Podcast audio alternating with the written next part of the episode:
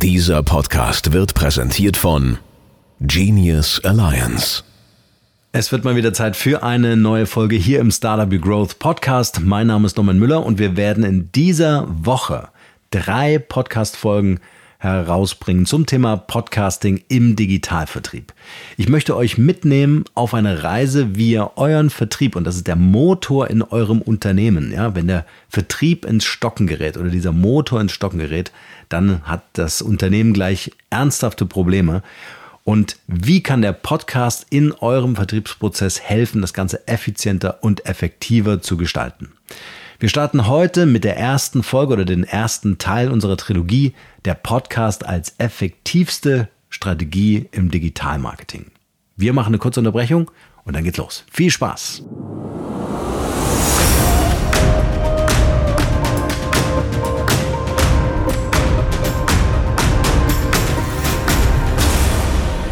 Als erstes möchte ich mit euch klären, was der Unterschied ist wenn man einen Podcast für den Imageaufbau produziert und wenn man einen Podcast im Digitalvertrieb positioniert.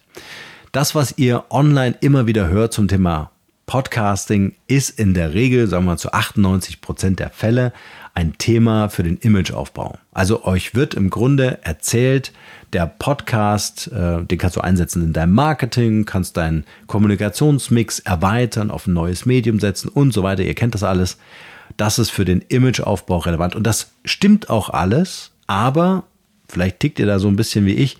Für mich dauert das alles viel zu lange. Ich habe das ja selber gemacht. Ich habe ja selber irgendwann mal mit Podcasting angefangen und die ersten zwei Jahre sind wie durch Schlamm warten. Das muss man wirklich so sagen. Da musst du ein Durchhaltevermögen haben, wenn dich teilweise Arbeitskollegen, Freunde oder die Familie darauf aufmerksam macht, dass dein Freizeitproblem auch anders gelöst werden kann. ja, also man ähm, belächelt das vielleicht am Anfang und sagt, ah ja, jetzt macht er auch noch einen Podcast und so weiter. Ja, aber was kommt denn da am Ende bei raus? Kann man damit auch Geld verdienen und so weiter? Wenn du eine imagebildende Strategie hast für deinen Podcast, dann ist Geld verdienen erstmal in ganz weiter Ferne anzusiedeln. Ja, da geht's um Reichweitenaufbau, Sichtbarkeit und all diese Themen, aber das dauert. Ja, das dauert einfach sehr lange, weil du musst kontinuierlich, verlässlich, immer wieder auf Sendung gehen mit deinem Podcast. Also wenn du dieses Ziel verfolgt, verfolgst, dann ist das einfach auch ein Marathon. Dann musst du durchhalten. Dann ist das einfach ein Ausdauersport, den du machst. Ich möchte dir heute und mit dieser Trilogie diese Woche einfach nochmal einen ganz anderen Impuls geben zum Thema Podcast. Denn das Thema Digitalvertrieb, und da können wir ja Performance Marketing nennen, da können wir irgendwelche Funnel benennen, die da gebaut werden, um Neukunden zu gewinnen über LinkedIn oder andere sozialen Plattformen. Das geht mit dem Podcast viel effizienter. Und das Tolle ist, mit der Zeit ist der Imageaufbau inkludiert. Das heißt, wir setzen den Podcast ganz anders ein, erzähle ich auch gleich, wie wir das machen. Und über die Zeit hast du sowieso eine Sichtbarkeit, sowieso eine Wahrnehmung. So, also warum nicht gleich mit der richtigen Strategie starten? Und die richtige Strategie heißt, Podcast im Digitalvertrieb einzusetzen, um Beziehungen aufzubauen zu Menschen. Und mit Beziehungen meine ich echte Beziehungen. Weil so eine Performance-Marketing-Strategie oder auch irgendwie so ein Funnel, der verspricht ja auch, wir bauen eine Beziehung auf, wir landen jeden Montag im in der Inbox deiner Kunden mit irgendeinem Newsletter oder sonst irgendwas, aber das ist keine echte persönliche Beziehung. Eine echte persönliche Beziehung ist, wenn ich mit jemandem bei einem Kaffee ein Gespräch führe. Ja? Oder wenn wir es auf der digitalen Ebene machen, wenn ich jemanden per Zoom zum Beispiel oder einem anderen Tool, ist ja wurscht, ähm, wenn ich mit dieser Person ein Gespräch führen kann, dann ist das was ganz anderes. Und jetzt höre ich viele Vertriebler, die dann sagen, naja, ein persönliches Gespräch führen. Weißt du, wie lange das dauert, bis ich diese Person wirklich ans Telefon kriege oder einen Zoom-Call kriege? Da muss ich ja ganz viele Funnel bauen und Touchpoints schaffen mit mir als Person, als Vertriebsperson, mit mir als Unternehmensmarke, bis das dann endlich mal funktioniert. So nach dem Motto, zur richtigen Zeit, am richtigen Ort und am besten noch irgendwie ein bisschen Budget. Ja, dann sind die das sind so die Zutaten, die ich brauche, um im Vertrieb erfolgreich zu sein. Das hast du sicher auch, oder diese Erfahrung hast du sicher auch gemacht, dass wenn du sagst, ich mache jetzt mal einen Tag lang Akquise, ja, dann rufe ich einfach mal ein paar Unternehmen an und frage, ob die sich mit mir unterhalten wollen. In der Regel brauchst du da ein dickes Fell, weil die meisten haben keine Zeit. Ja, vor Weihnachten schon mal dreimal gar nicht. noch weniger. Ähm, und äh, man kommt immer unpassend und es ist immer, hat immer die Anmutung eines Verkaufsgesprächs. Und wer will das schon freiwillig machen? Ja. Also wenn ich Anrufe bekomme von wegen, hey, wir haben ein ganz tolles Produkt und äh, du bist ja schon unsere Community und so, da weiß ich schon, okay, ich muss mich jetzt in den nächsten fünf bis zehn Minuten mit dem mit dem Vertriebsprofi auf der anderen Seite auseinandersetzen. Also darauf haben wir ehrlich gesagt so keine Lust. Ja. Das funktioniert dann auch nur, wenn du so diesem Gesetz der großen Zahl folgst. Ja, also wenn du sagst, äh, ich habe jetzt 30.000 Follower bei LinkedIn, ja, und ich bespiele die mal, da werden da schon ein Prozent hängen bleiben auf meinem Produkt. Ja.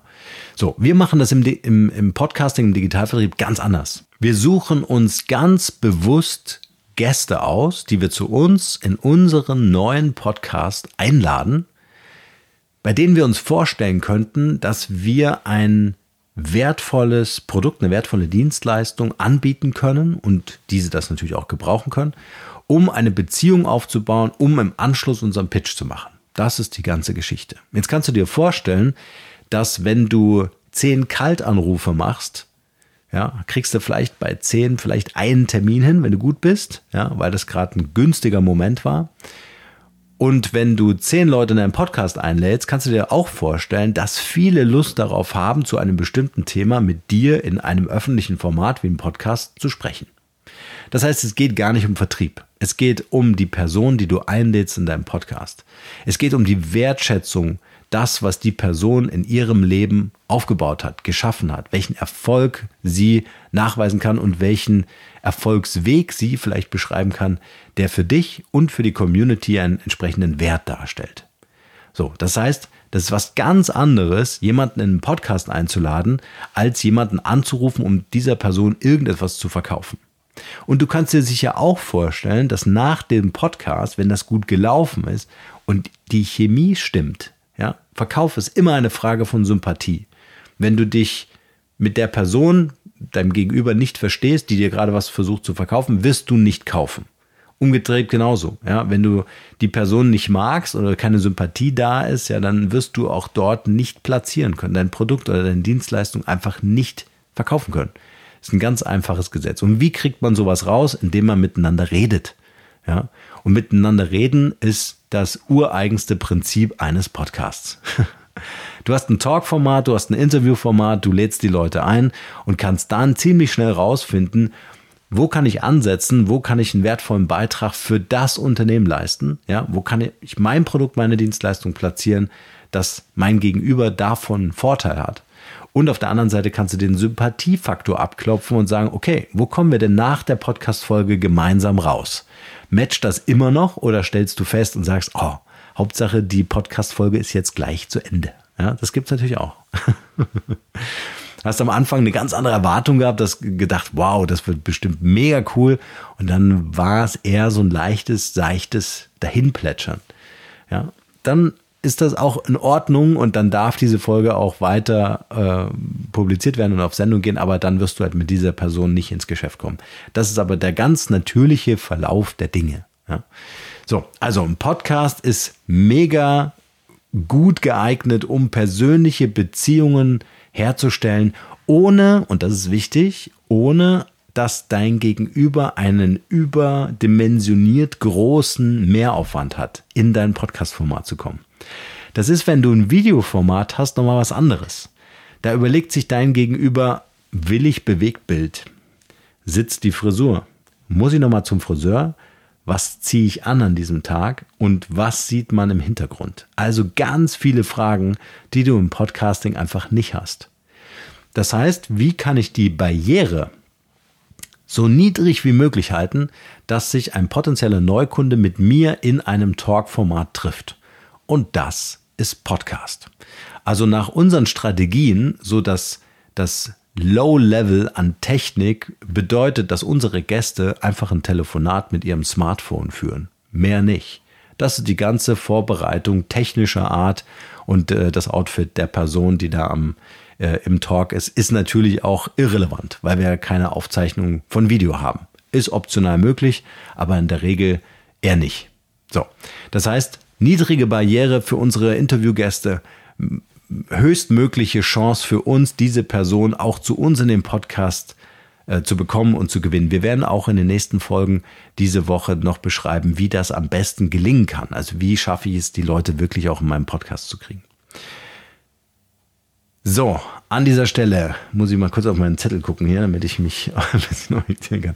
Weil ich drifte dann so ab. Für mich ist das wirklich so ein leidenschaftliches Thema, weil ich einfach die Ergebnisse kenne, die wir für uns erzielen oder auch für unsere Kunden erzielen. Und dann ähm, halte ich mich natürlich ganz klar an kein Skript dieser Welt. Genau, was noch wichtig ist für einen Podcast.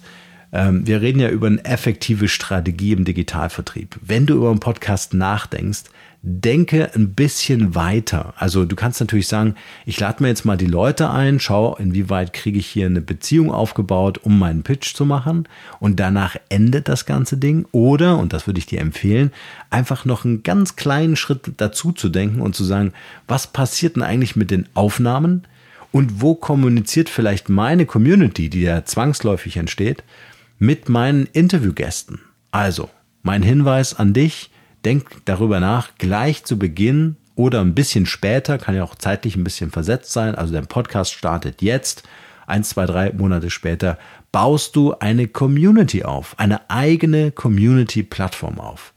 Ich würde es nicht in den sozialen Netzwerken machen, einfach um dich unabhängig zu halten. Dein Podcast ist unabhängig, ja, da kannst du morgen zu einem anderen Hoster wechseln, ist überhaupt kein Problem. Und äh, deine Community sollte genauso unabhängig sein und nicht irgendwie in einer, Abhängigkeit zu den Algorithmen von irgendwelchen Plattformen stehen, sondern überleg dir da was eigenes, beziehungsweise können wir dir diese Frage gerne beantworten. Eine nächste wichtige Frage ist, wenn du über Podcasting im Digitalvertrieb nachdenkst, ist, wie kannst du diesen Podcast möglich, möglichst vollautomatisiert betreiben? Es gibt zwei Möglichkeiten. Die eine Möglichkeit ist, du lässt das alles machen. Also das, was wir zum Beispiel für unsere Kunden machen, ist eine Full-Service-Produktion. Unsere Kunden arbeiten weiterhin in ihren Kompetenzbereichen. Also wenn ich eine Unternehmensberatung habe, dann macht die Unternehmensberatung das, was sie besonders gut kann und versucht nicht äh, zum Podcast-Guru zu werden. Ja? Sondern die führen einfach die Interviews nach Vorlage, die wir ihnen geben und dann bekommen wir die Aufzeichnung und dann erledigen wir den ganzen Rest. Also das ist das Höchstmaß an Vollautomatisierung. Die Kundengespräche würde die Unternehmensberatung ja sowieso führen und jetzt werden sie halt aufgezeichnet als Podcast-Folge. So. Die andere Geschichte ist, wenn du sagst, naja, Full-Service-Produktion, ähm, äh, das Geld will ich mir sparen, ich mache das selber oder mit meinem Team, dann besteht natürlich die Möglichkeit, dass du diese Prozesse, die alle damit zusammenhängen, also es gibt ja so einen so ähm, Prozess, der vor der Podcastaufnahme stattfindet, also Terminvereinbarung, dann brauchst du noch Informationen zu den Shownotes, du brauchst dann noch ein Foto für die Shownotes, vielleicht hast du noch irgendwelche PDFs zum Download und so weiter und so weiter. Also diesen ganzen Prozess, dann kommt ja die Podcastaufnahme selber und dann kommt so die, diese Post-Production da hinten dran.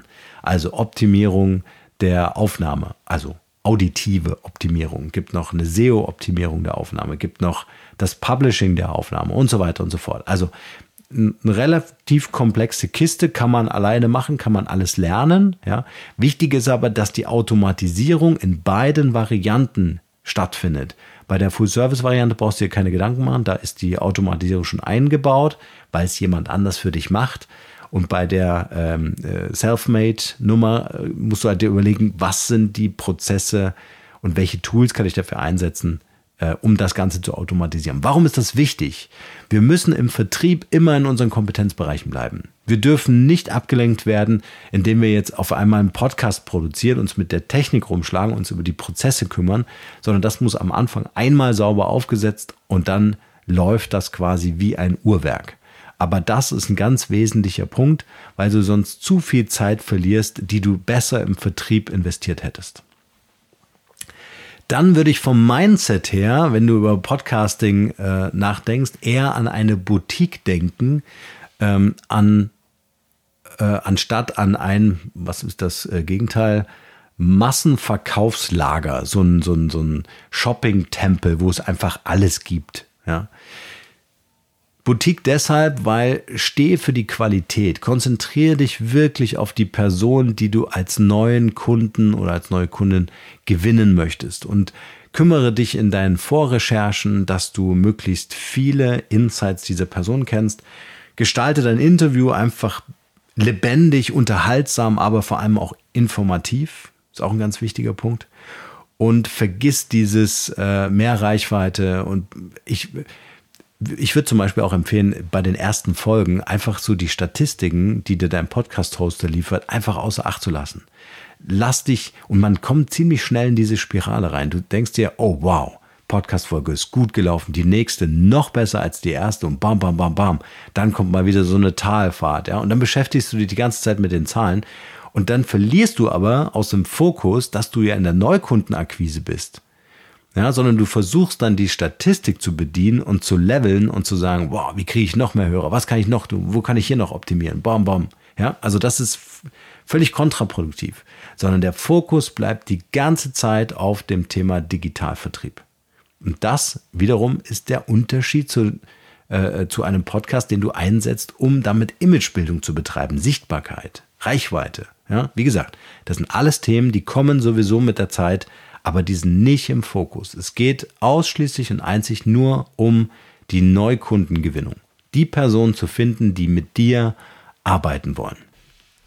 Zusammenfassend lässt sich also sagen, der Podcast ist das effektivste Tool, die effektivste Strategie im Digitalvertrieb, weil wir einfach als Betreiber eines solchen eigenen Podcasts super wenig Zeit aufwenden müssen, um neue Kontakte zu knüpfen, unser Netzwerk zu erweitern und aus diesen Kontakten Neukunden zu machen, indem wir eine Beziehung zu diesen Menschen aufbauen. Und vielleicht hast du Lust, bis zur nächsten Folge mal darüber nachzudenken, was würde das für dein Unternehmen bedeuten? Also wie viele neue Kunden müsstest du über einen Podcast generieren, damit sich dieses Invest für dich rechnet? Also ein Beispiel, Unternehmensberatung, ähm, äh, die uns angefragt hat. Wir haben mal durchgerechnet, die müssten nur einen einzigen Neukunden, weil die einfach auch so große ähm, Projektvolumen haben, einen einzigen Neukunden entwickeln, damit sich das ganze Thema Podcast im Full Service, also unsere Leistung, für die rechnet. Jetzt kannst du dir vorstellen, die machen jede Woche eine Folge, einen Kunden und das Thema ist für sie No-Brainer. Und genau das wäre jetzt mal so die Hausaufgabe bis zur nächsten Folge, bis zum zweiten Teil unserer Trilogie, mal darüber nachzudenken, was wäre der Effekt, wenn das, was ich dir jetzt erzählt habe, für dein Unternehmen eintreffen würde. Wie viele Kunden müssten wir über den Podcast generieren, damit das für dich ein No-Brainer wird?